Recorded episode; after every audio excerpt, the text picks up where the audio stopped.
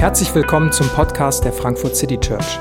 Schön, dass du eingeschaltet hast. Wir wünschen dir viele inspirierende Momente beim Hören der Predigt.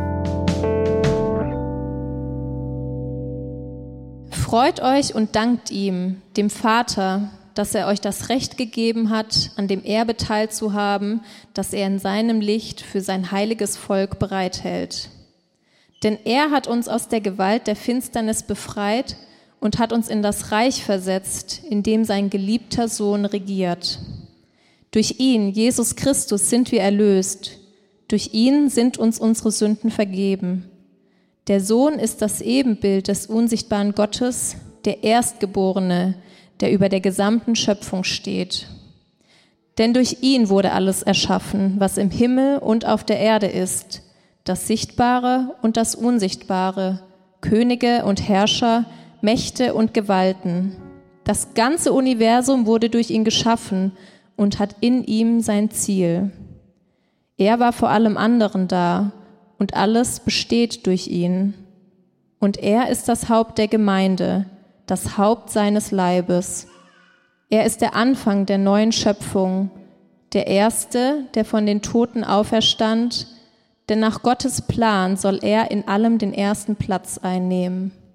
Ja, Gott hat beschlossen, mit der ganzen Fülle seines Wesens in ihm zu wohnen und durch ihn das ganze Universum mit sich zu versöhnen. Dadurch, dass Christus am Kreuz sein Blut vergoss, hat Gott Frieden geschaffen.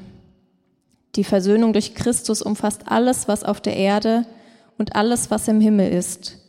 Auch ihr seid darin eingeschlossen. Früher lebtet ihr fern von Gott und eure feindliche Haltung ihm gegenüber zeigte sich an all dem Bösen, was ihr getan habt. Doch jetzt hat Gott euch mit sich versöhnt durch den Tod, den Christus in seinem irdischen Körper auf sich nahm. Denn Gott möchte euch zu Menschen machen, die heilig und ohne irgendeinen Makel vor ihn treten können und gegen die keine Anklage mehr erhoben werden kann. Voraussetzung dafür ist, dass ihr euer Leben auch weiterhin fest und unerschütterlich auf das Fundament des Glaubens gründet und euch durch nichts von der Hoffnung abbringen lasst, die Gott euch mit dem Evangelium gegeben hat. Ihr habt diese Botschaft gehört.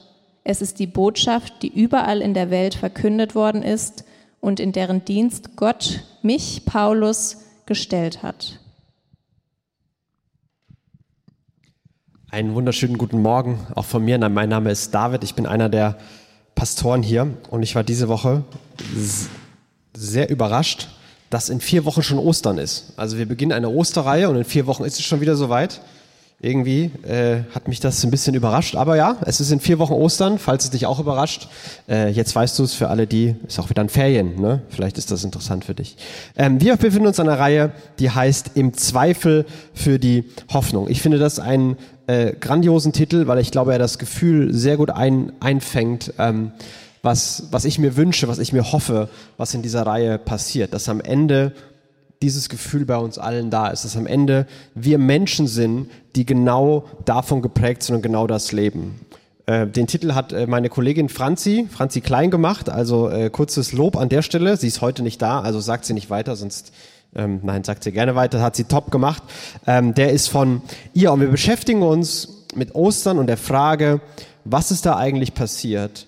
Wie bringt es Hoffnung in mein Leben und meine Situation, die ich hier und heute gerade mitbringe. Denn Ostern, ähm, gerade die, die, das Thema der, der Auferstehung ist, ist das zentrale, die zentrale Idee christlichen Glaubens. Das Kreuz und die Auferstehung ist ganz, ganz zentral. Ich erinnere mich an ein ähm, Gespräch, das ich mal mit einem jungen Studenten hatte. Ich war bei einer Studentengruppe eingeladen, habe so einen so einen Vortrag gemacht zum Thema Glauben und Zweifel. Und danach habe ich mit einem jungen Mann geredet, der äh, sich selbst nicht als Christ bezeichnet hat und wir haben so ein bisschen drüber gesprochen, über verschiedene Dinge. Und irgendwann hat er mir die Frage gestellt, sag mal David, was müsste denn eigentlich passieren, dass du deinen Glauben aufgeben würdest? Ich glaube, er wollte so ein bisschen testen, ob ich so ein ideologisch verbohrter Typ bin, der sowieso nie aufhören würde zu glauben.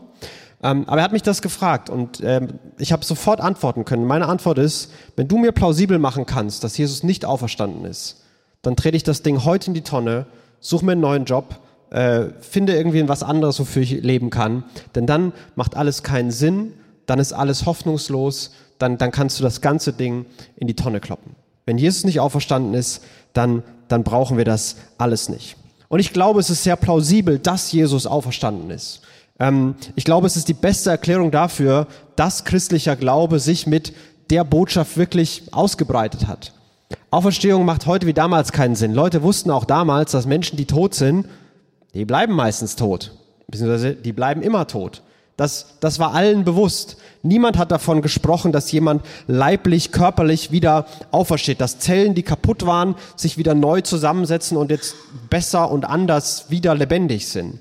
Das war keine Vorstellung. Die Texte sind schlecht konstruiert dafür, dass sie, wenn sie erfunden sein sollten, das hätte man viel besser erfinden können. Zum Beispiel, dass die Jünger keine Pfeifen sind, dass die ersten Zeugen irgendwie die wichtigen Repräsentanten sind, sondern nicht wie ein paar Frauen, die eigentlich gar nicht so wichtig waren in der damaligen Zeit oder deren, deren Zeugnis. Das ist alles nicht so gut konstruiert ähm, und vielleicht ist die beste Erklärung für all das, warum es sich trotzdem durchgesetzt hat, dass es wirklich passiert ist. Wir können da stundenlang drüber reden. Ich finde das eine spannende Diskussion. Ich, ich liebe solche Diskussionen. Aber nach zwei Stunden dieser Diskussion oder fünf oder keine Ahnung, wie lange du Lust hättest, könnte die Frage aufkommen und die wäre unglaublich berechtigt. Na und? Also, wenn Jesus jetzt auferstanden ist und all das stimmt und das wirklich eine gute Erklärung ist und Jesus tatsächlich auferstanden ist, ja na und? Was, was ändert das jetzt? Was, was heißt das? Warum ist das so wichtig? Und vielleicht ist das eine, eine skeptische Frage, die du mitbringst. Hä, ja na und? Vielleicht ist es aber auch eine Frage, die du so nie stellen würdest, aber die unseren Alltag durchaus mehr und mehr bestimmt, wo wir Ostersonntag mal äh, die Auferstehung rausholen und ah, es gibt ja Hoffnung und den Rest des Jahres äh, haben wir es wieder vergessen. Und jedes Mal Ostersonntag ist, ist so dieses Gefühl so, ach stimmt, da war ja was, ähm, dass dieses Gefühl wieder hochkommt. Und ich wünsche mir, dass wir in den nächsten Wochen uns, uns Zeit nehmen, uns mit dieser, dieser Hoffnung zu beschäftigen, die von Ostern ausgeht. Dass sie uns prägt, uns erfüllt. Dass sie dir in der Situation, wo du jetzt bist, dass sie dir Hoffnung geben kann und Hoffnung schenken kann. Denn ich glaube, ähm, wir brauchen das. Und wir brauchen das auf verschiedenen, verschiedenen Ebenen. Wir können ganz groß anfangen. Wir sind in einer Welt, wo es gerade vielleicht mal wieder spürbarer ist, dass wir Hoffnung brauchen. An einer Zeit, wo Krise sich auf Krise folgt, nach Covid dachten alle, jetzt kann man mal ein bisschen durchatmen und dann ist da ein Krieg und äh, das braucht auch keiner. Dann ist da Inflation, das kann auch keiner gebrauchen. Äh, gesellschaftliche Polarisierung, wo man sich gegenseitig alle möglichen Schulden gibt. Die einen wollen die Welt einfrieren, weil früher war alles besser. Die anderen wollen alles anders machen. Und wenn alle nur mal mitmachen würden, wie ich die Welt verändern würde, dann wäre alles besser. Und man haut sich nur noch gegenseitig auf die Mütze soziale Medien, Blogs, Internet hat irgendwie nicht so beigetragen, dass die Welt differenzierter, geduldiger und hoffnungsvoller geworden ist, sondern vielleicht genau das Gegenteil. Es gibt weiterhin Flüchtlinge und Flüchtlingscamp, auch wenn die irgendwie vergangen sind, äh, vergessen sind. Dann gibt es noch diese ganze Frage nach Klima und wie wird sich die Welt verändern und was wird das für die Zukunft heißen und welche Verantwortung habe ich eigentlich in all dem. Und es gibt diese Riesenfragen und niemand hat irgendeine Lösung für irgendwas. Also Leute haben Ideen, aber, und manche Leute sind so optimistisch, so ja, das Glas ist halb voll, das wird schon irgendwie. und andere Leute, die denken sich, geht eh alles vor die Hunde. Die Zahlen, dass, es, dass Menschen zunehmend pessimistischer werden, steigen massiv auf verschiedenen Ebenen. Immer mehr junge Leute denken darüber nach, dass sie vielleicht gar keine Kinder bekommen wollen, weil man den Kindern die Welt nicht antun kann oder man der Welt mit den Kindern vielleicht schaden würde, wegen dem Klima. Ähm, viele, viele Eltern glauben, also die Zahl der Eltern, die glaubt, dass sie es besser haben, als ihres, ihre Kinder mal haben werden, nimmt stetig zu in den letzten 10 bis 15 Jahren. Das ist ein komplett neuer Trend. Meine Eltern und die Generation meiner Eltern waren noch komplett davon überzeugt, dass, meine, dass, dass ihre Kinder es mal besser haben werden als sie. Auch das beginnt sich zu ändern und zu verwandeln. Und inmitten in all dem brauchen wir dringend Hoffnung. Aber vielleicht ist es nicht nur auf diesen abstrakteren, gesellschaftlicheren, globaleren, größeren Ebenen.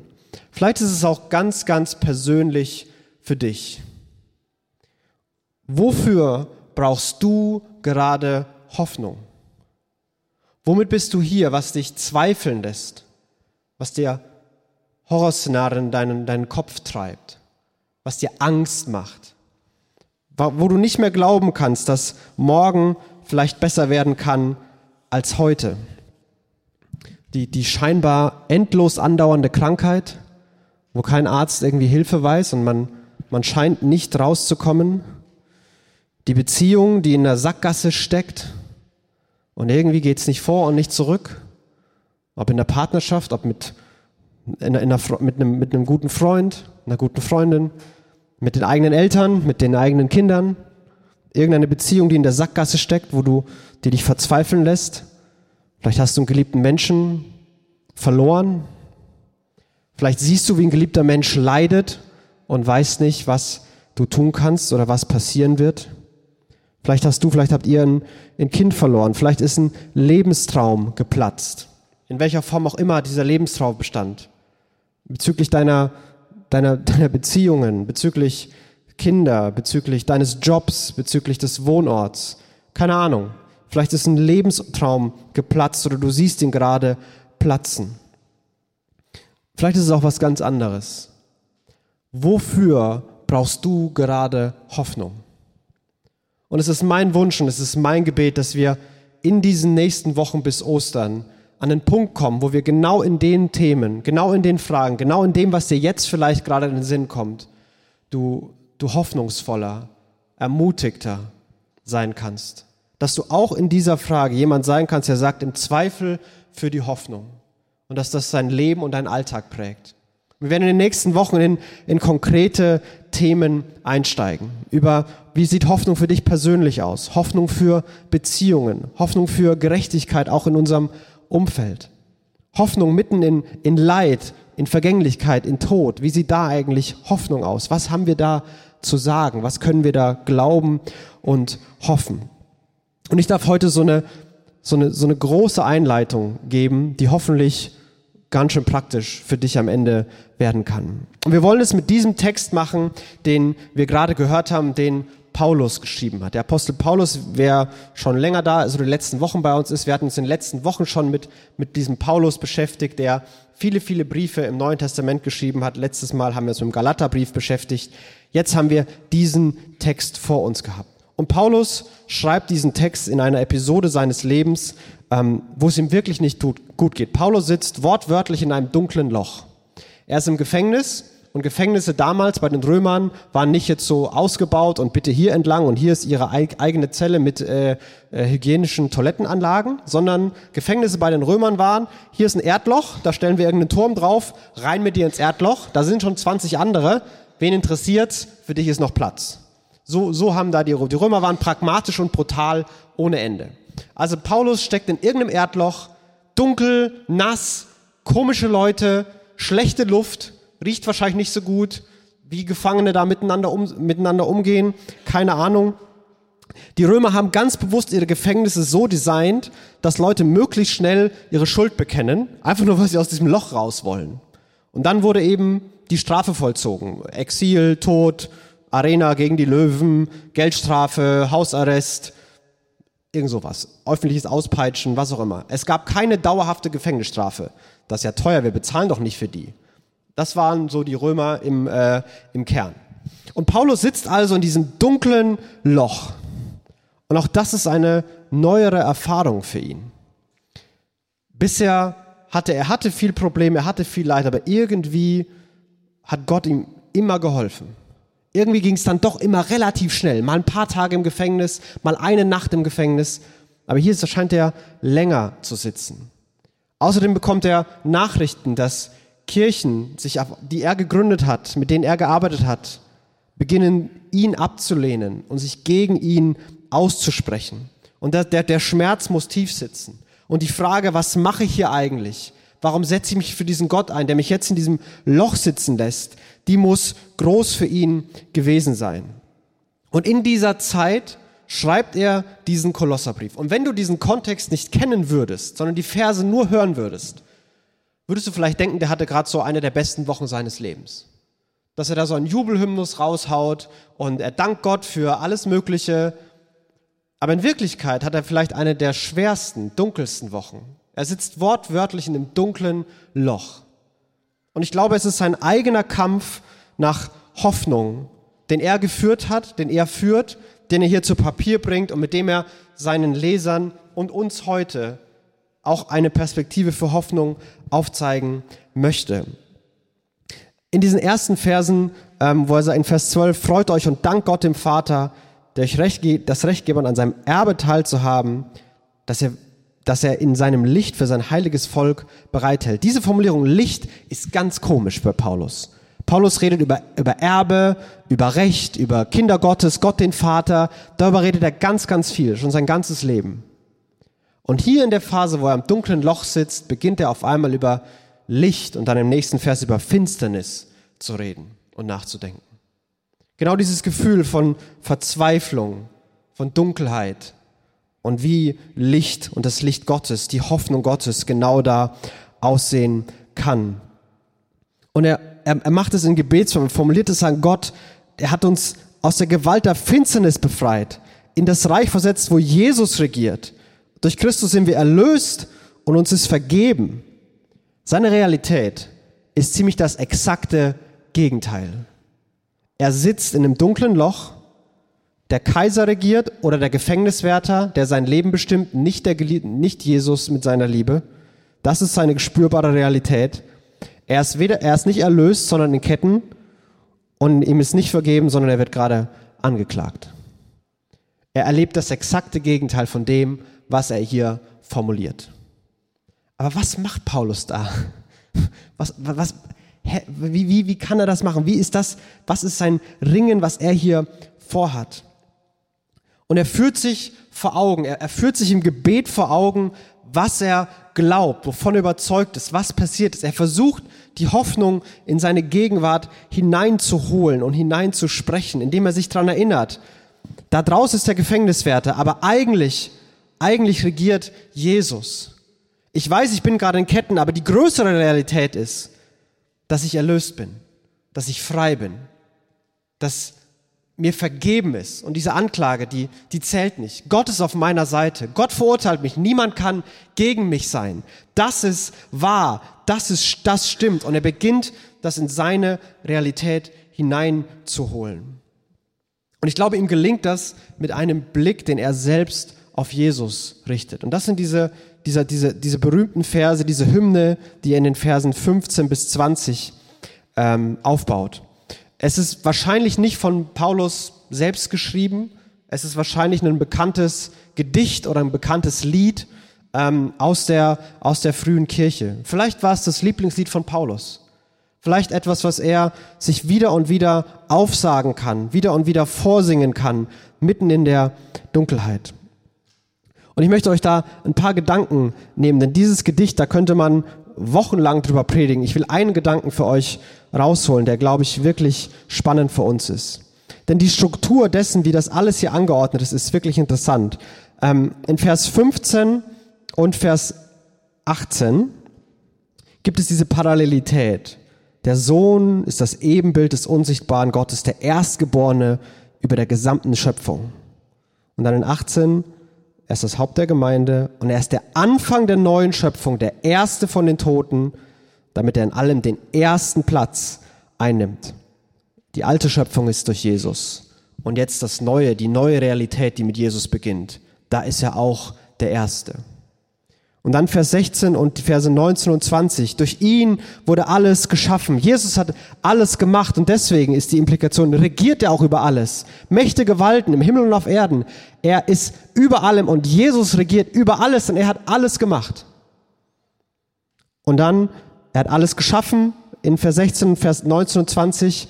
Er hat alles im Universum mit sich versöhnt. Er hat Frieden geschaffen.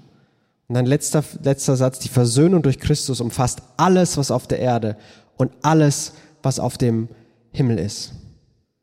Und dann ist da in dieser Mitte dieser kleine Satz, dieser kleine Baustein, er war vor allem anderen da und alles besteht durch ihn. Und wenn man die Grammatik mal versucht, in ein grafisches Bild zu bringen, dann könnte das so aussehen. Also es gibt da so zwei Grundsäulen. Davor hat er Dank und Ermutigung und danach hat er ähm, so einen Zuspruch und auch noch eine Ermutigung für seine Leser. Dann baut er diese, diese Verse auf.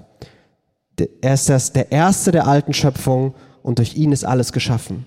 Er ist der Erste der neuen Realität. Er ist auferstanden. Und in ihm ist alles versöhnt. Der Friede Gottes ist durch ihn möglich geworden. Und Friede meint Ruhe, Gerechtigkeit, Freude, Zuversicht. All das ist, ist Realität in der neuen Realität Jesu. Und dann kommt dieser, dieser oberste Vers, dieser kleine Stein. Und alles besteht durch ihn. Alles wird durch ihn zusammengehalten. Das ist die, die grammatische Analyse von, von diesem Vers. Und es ist, es ist ein brillanter Text, der etwas aufzeigt, dass Jesus der ist, der das zusammenhält. Das, was er geschaffen hat und er regiert ist. Das, was er durch seine Auferstehung Neues bewirkt hat, die neue Realität Jesu, wo Versöhnung und Frieden besteht. Und in diesem Stein oben kommt alles zusammen. Ein Kommentator nennt es einen, wie einen Triumphbogen, wie dieses, dieser Text hier grammatisch aufgebaut ist. Es ist eine, eine Tür, die aufgeht. Eine Tür, die durch den Schlussstein Jesu ähm, zusammengehalten wird. Wenn du dich mit antiker äh, Architektur auskennst, wenn das dein Hobby zufällig ist, ähm, man hat diese Bögen gebaut, die ungefähr so aussahen. Und dieser Stein oben hat, ist ein unfassbar physikalisch brillanter Idee, weil diese Bogen, die stehen teilweise 2000 Jahre noch ohne Mörtel, weil, weil das physikalisch mit Reibung und Druck so gut funktioniert. Aber es kommt alles auf diesen Stein an. In ihm besteht alles. In Jesus wird alles zusammengehalten. Und das ist, was Paulus sich und uns hier vor Augen führt. Und das ist die, die größte Kategorie, die oberste Schublade, die er aufrufen kann. Also es, es wäre auch ein bisschen kleiner gegangen. So, ich bin guter Dinge, dass ich hier aus dem Gefängnis rauskomme, weil ich kenne den Wärter oder was auch immer. Also da, da hätte es ja, das ist, hat, hat scheinbar gar nichts mit seiner Situation zu tun. Paulus, du bist konkret in einem dunklen Loch und beginnst dir einen Triumphbogen aufzumalen. Ein Triumphbogen, der Christus im Zentrum hat. In, in, wo in Christus die neue Realität beginnt, der auferstanden ist, der, der neues Leben, eine neue Realität gemacht hat, die vom Frieden Gottes, von Versöhnung geprägt ist. Aber es ist wie eine, ein Bogen, der eine Tür aufmacht. Und durch diese Tür kommt Licht in seine Realität. Das, das Licht der Ewigkeit. Das Licht der Gottes selbst. Das Licht dessen, was Gott versprochen hat und das Licht dessen, was noch passieren wird. Dass die Welt komplett erneuert wird, dass Versöhnung in alle Ecken und Enden vordringen wird. Alles wird erneuert, alles wird geheilt, alles was kaputt ist, wird wieder ganz gemacht, alles was krank ist, wird gesund werden, alles was verloren war, wird wieder gefunden. Jede Träne wird abgewischt und die Welt ist endlich in Ordnung. Chaos ist vorbei. Alles ist gut. Der Friede Gottes ist da. Und diese Tür macht er hier auf. Und diese Tür, die ist so weit offen und die geht nicht wieder zu. Und in dem Licht dessen, was da auf ihn in der Zukunft wartet, das bricht in die Gegenwart herein und verändert sein Hier und Jetzt.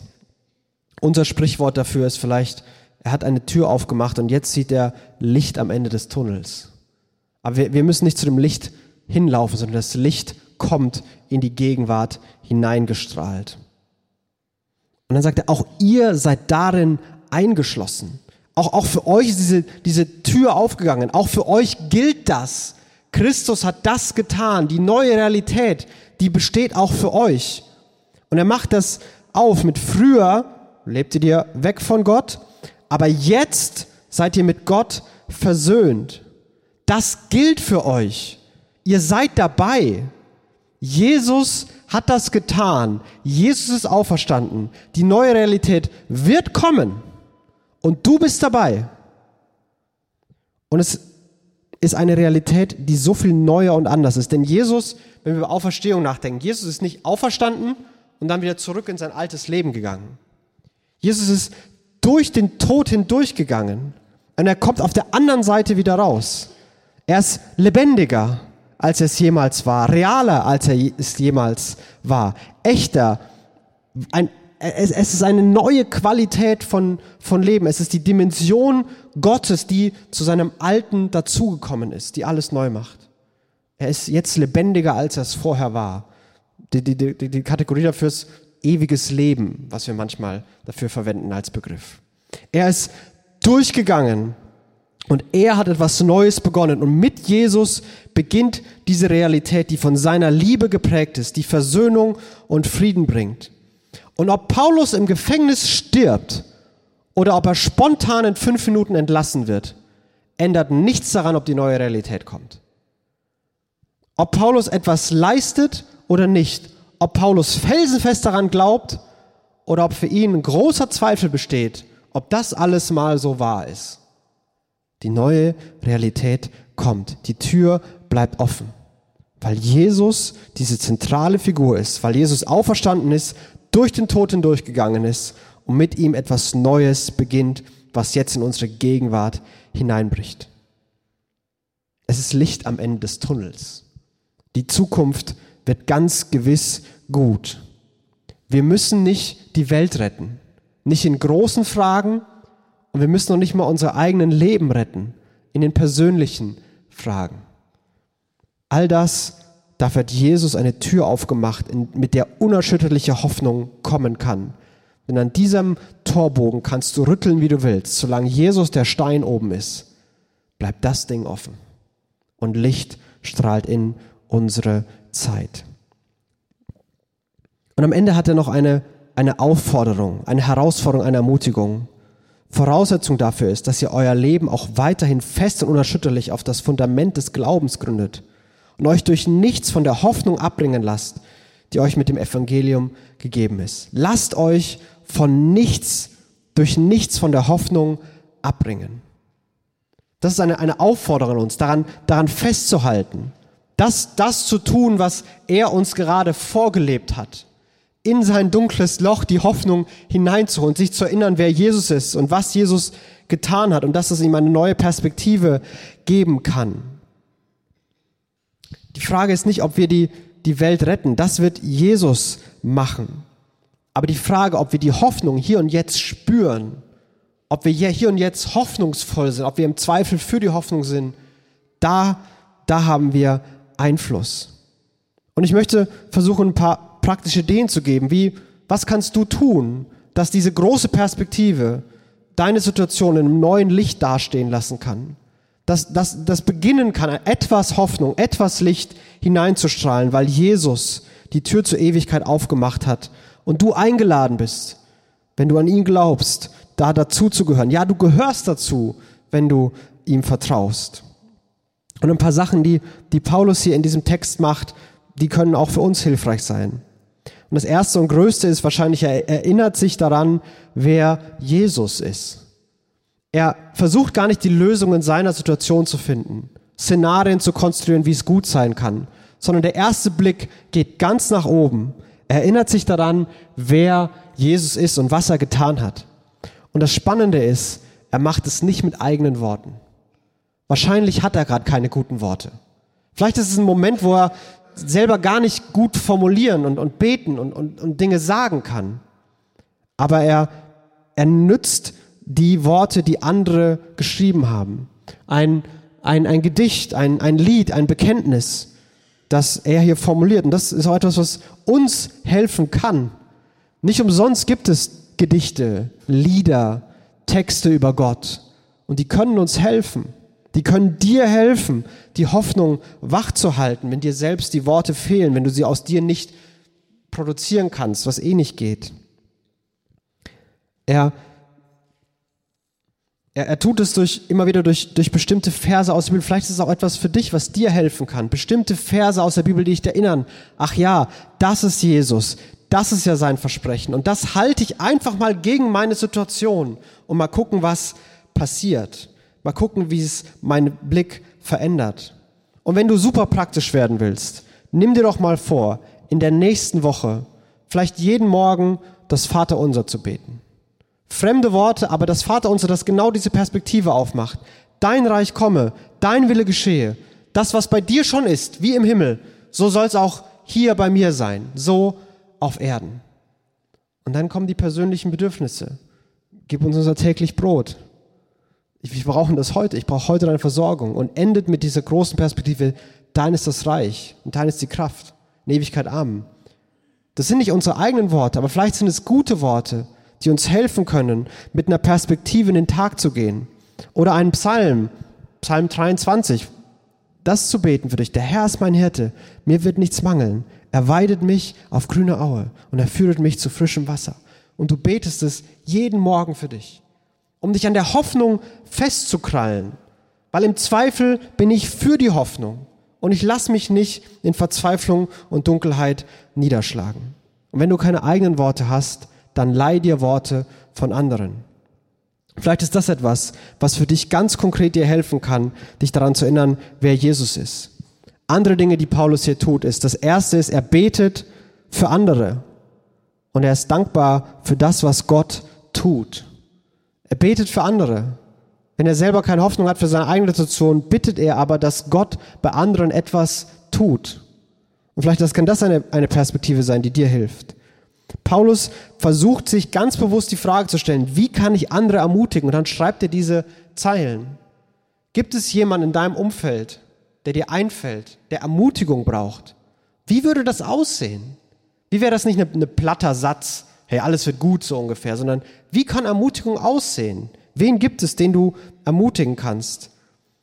Und danach, nach diesen Versen, wird Paulus noch ganz offen darüber sprechen, wie sein Leid ist und wie es ihm wirklich geht und wie es ihm wirklich ging. Sprich mit anderen darüber. Lass andere reinschauen. Lass sie für dich beten. Gib Gott eine Chance, dass andere dich ermutigen können. Das sind alles Dinge, die Paulus praktisch tut. Erinnere dich daran, wer Jesus ist. Leih dir Worte von anderen, wenn du keine eigenen hast. Es gibt tolle Lieder, tolle Texte, großartige Bibelverse, die dich daran erinnern können. Bete das Vaterunser. Bete für andere, versuche andere zu ermutigen, sprich mit anderen darüber. Denn die Hoffnung, an der wir festhalten sollen, die, die können wir nicht erzeugen. Aber diese Hoffnung, die müssen wir erleben. Denn wenn all das keine, keine Dimension für uns bekommt, wo es, wo es persönlich spürbar erlebbar wird, wo wir merken, hey, ein Teil von dem, was in der Zukunft da ist, Wiederherstellung, Versöhnung, Frieden, Freude. Ein Teil von dem, das muss in unsere Realität hier und jetzt hineinbrechen. Wenn es alles nur eine Idee ist, alles eine Theorie ist, ein plausibles Konzept, dann wird die Frage, na und, dominant bleiben. Und deswegen möchte ich dich einladen, praktisch zu werden, dich danach auszustrecken, im Zweifel für die Hoffnung zu sein, so ein Mensch zu werden, die Entscheidung zu treffen, ich möchte so ein Mensch sein. Ich möchte mich nicht von der Hoffnung abbringen lassen. Wir müssen die Hoffnung nicht erzeugen. Das ist die gute Nachricht. Jesus hat die Hoffnung schon gebracht. Jesus ist unsere Hoffnung. Und dann geht Paulus sogar noch eine Sache weiter. Er hört damit auf zu sagen, hey, ich bin Diener dieser Botschaft geworden. Jesus möchte etwas mit und in dir tun, damit er danach etwas durch dich tun kann. Und das ist vielleicht noch mein, mein Wunsch, der noch eine Stufe höher ist als den, den ich schon geäußert habe. Nicht nur, dass wir Menschen werden, die von der Hoffnung geprägt sind, die sagen können, im Zweifel sind wir für die Hoffnung, weil wir es erlebt haben, dass Jesus Beziehungen, die in Sackgassen stecken, dass Jesus was tun kann. Dass in meinem Schmerz, dass da eine Perspektive aufgeht für Hoffnung und Trost in mein Leben kommt dass der geplatzte Lebenstraum geplatzt ist und wehtut, aber dass es nicht das Ende aller Dinge ist, weil ich etwas sehe, was da noch auf mich wartet. Und dass wir dann Menschen werden, die Hoffnungsträger sind. Nicht, weil wir die Lösung der Welt sind, sind wir nicht. Aber weil wir etwas, etwas tragen, weil wir etwas haben. Ein Licht, das wir im Dunkeln leuchten können. In unserem Alltag. Wir müssen nicht die Sonne werden. Das ist Jesus. Das ist ein bisschen albern jetzt, aber so kleine Sticker, die von der Sonne angestrahlt werden und dann im Dunklen nachts leuchten. Vielleicht hattest du als Kind sowas über dein Bett. Ich hatte sowas, ein bisschen peinlich, aber hatte ich. Und tagsüber knallt das Licht drauf und dann können sie im Dunkeln scheinen. Und ein kleines Kind hat Freude daran. Und ich glaube, das funktioniert ganz gut als Übertragung. Jesus ist das große Licht, der hat die Tür aufgemacht zur Ewigkeit Gottes. Und wenn wir ihn erleben, dann können wir diese kleinen Lichter sein, überall da, wo wir sind, Arbeitsplatz, Mittagspause mit den Kollegen, Kolleginnen, in der Familie, wenn wir irgendwo Menschen begegnen und etwas Licht ins Dunkel bringen und Menschen sind, die Hoffnung tragen und Hoffnung weitergeben. Und ich lade dich ein, dich nach dieser Hoffnung auszustrecken und diese Hoffnung zu erleben. Und ich glaube, dass es, dass wir nicht die sind, die dem nachjagen müssen und Gott das, das Hoffnungswürstchen vor unserem Gesicht baumeln lässt, sondern Gott gerne gibt und uns gerne begegnet, uns gerne seine Hoffnung teilen möchte. Und ich möchte Worte lesen, die Jesus gesagt hat, Worte, die das Abendmahl einsetzen, denn auch im Abendmahl ist diese Hoffnungsperspektive drin. Auch da gucken wir nach vorne und hoffen und erwarten etwas Positives. Ich möchte die Worte lesen. In der Nacht, in der Jesus verraten wurde, nahm der Herr das Brot, dankte Gott dafür, brach es in Stücke und sagte, das ist mein Leib, der für euch geopfert wird. Wenn ihr künftig dieses Mahl feiert und von dem Brot esst, dann ruft euch in Erinnerung, was ich für euch getan habe. Nachdem sie gegessen hatten, nahm er den Becher, dankte Gott auch dafür und sagte, dieser Becher ist der neue Bund, besiegelt mit meinem Blut. Wenn ihr künftig aus dem Becher trinkt, dann ruft euch jedes Mal in Erinnerung, was ich für euch getan habe. Seid euch also darüber im Klaren. Jedes Mal, wenn ihr von dem Brot esst und aus dem Becher trinkt, dann verkündet ihr den Tod des Herrn, bis der Herr wiederkommt. Wir erinnern uns, was passiert ist. Uns ist vergeben. Wir sind angenommen von Gott. Wir gehören zur Gottesfamilie. Die Zukunft und das Erbe, das gehört uns. Wir sind dabei, weil Jesus für uns gestorben ist. Und wir halten daran fest und wir verkünden es, weil wir erwarten, dass Jesus wiederkommt. Und dass er sein Versprechen, dass er alles neu macht und dass alles gut wird, dass er das einlöst. Und darauf warten wir und darauf hoffen wir. Und deswegen feiern wir Abendmahl zusammen. Als Erinnerung für das, was passiert ist, was Jesus für uns getan hat. Und als Hoffnung für das, wovon wir erwarten, dass es passieren wird. Ich möchte ein Gebet sprechen. Jesus, du, du siehst, mit welcher Situation jeder von uns hierher gekommen ist. Und du siehst, wie, wie konkret und vielleicht auch wie dunkel ähm, das Loch ist, in dem wir persönlich sitzen. Und Paulus schreibt hier in einigen Zeilen das, was er sicherlich in Wochen durchgekämpft hat. Und ich bete das auch für uns die nächsten Wochen, dieses, dieses Ringen, dieses Suchen, dieses Greifen nach der Hoffnung sind. Wo, die, wo, wo wir die Tür erkennen, die du aufgemacht hast, wo die neue Realität, wo dein Licht in unsere Gegenwart, in unser Hier und Jetzt hineinbricht. Jesus, wir sehnen uns danach. Wir leben in einer Welt, die nach Hoffnung lechzt. Wir wollen Menschen sein, die diese Hoffnung erleben. Menschen, die im Zweifel für die Hoffnung sind um dann deine Hoffnung an all die Orte zu bringen, wo wir Menschen begegnen. Danke, dass du die Welt rettest und wir sie nicht retten müssen. Danke, dass du Interesse an unser Leben hast, dass du uns annimmst und vergibst und dass jeder hier, so wie wir sind, mit all dem, was wir mitbringen, mit allem Zweifel, mit allen Schuldgefühlen, mit allem, was Chaos in unserem Leben, dass wir bei dir willkommen sind und du uns einlädst, am Abendmahl teilzunehmen an dir teilzuhaben und mit dir in die Verbindung zu treten. Und so bete ich, dass diese Hoffnung für uns in diesem Gottesdienst jetzt noch spürbar und erlebbar wird. Dass wir dich spüren und erleben, unser Blick auf dich gerichtet wird und dadurch Licht in uns in so Dunkelheit kommt. Jesus, darum bitte ich dich, dass du jedem hier persönlich, persönlich begegnest. Amen.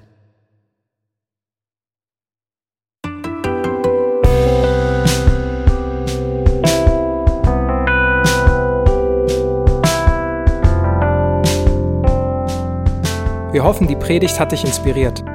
Wenn du uns kennenlernen möchtest, dann schau einfach mal auf unsere Homepage www.frankfurtcitychurch.de oder besuch uns in unseren Gottesdiensten. Bis dann!